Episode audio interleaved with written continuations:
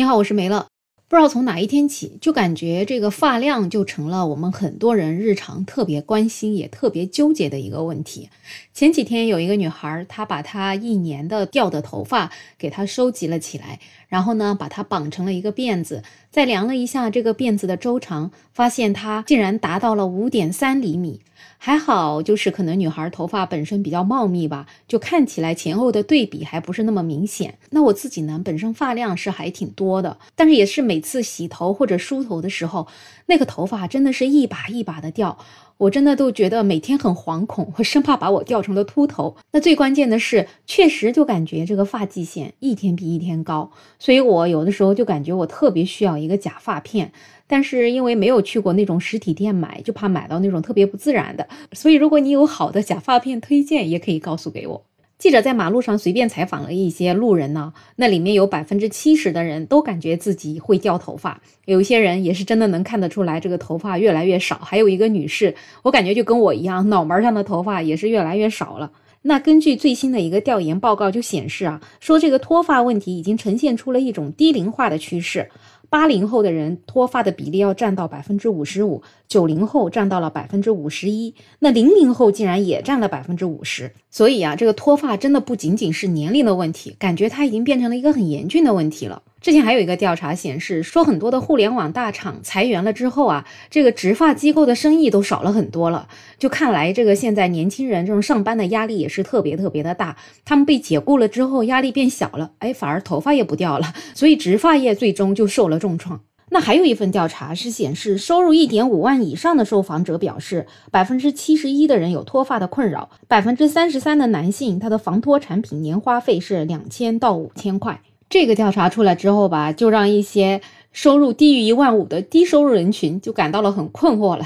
怎么着？我们现在低收入的人都不配被你们调查？我们这个头发是不是掉吗？或许这个专家他们在做这个调查的时候，是不是觉得高收入的人他们的压力会更大一点，所以他们脱发的概率会更大一点，所以他们也就没有去专门针对低收入的人群做这样一个调查。有网友就开玩笑说：“看来这个收入不到一万五就没有脱发资格。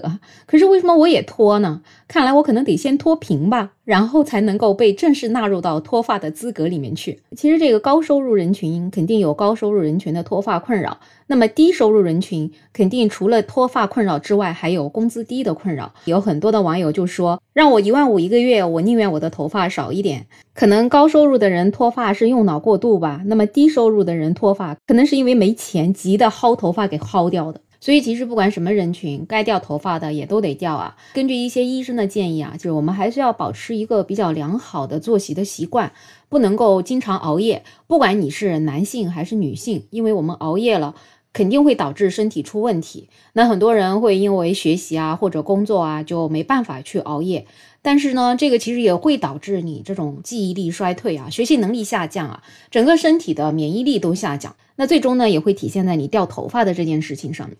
那还有关于洗头发呢，也要特别注意。就很多人就觉得可能是只要是洗发水就可以用吧，就我自己也是这样子，我随便拿个洗发水我就用了。但是市场上呢有很多很多的洗发水，它的品牌也挺多的，不是每一种都会适合自己，可能有一些里面的一些成分会让你出现过敏啊，或者损伤头皮啊什么，甚至会引起头皮屑。我最近也是，就是感觉头皮屑也会挺多的，所以平时可能还是要多试一些洗发水。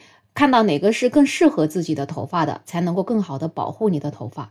然后医生也说啊，这个平时洗头不要太频繁，最好每隔一到两天洗一次。那我不知道你是多长时间洗一次？有的时候我特别特别懒的时候，我也是好多好多天才洗一次头发。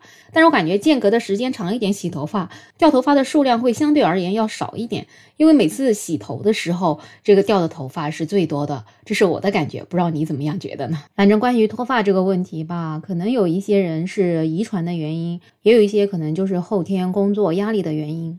反正大家就是尽可能的调节好自己的生活吧，把自己的生活变得尽可能的愉悦一点。毕竟工作最终是为了生活。如果真的脱发了呢，也就只能坦然的接受它。啊，有一些人就会剃个光头，也挺酷的。那有一些人就会戴上假发，也挺美，也挺妩媚的。那像我就会继续努力的去找一个假发片贴在我的头顶上，那我的头发就会看上去还是那么的正常。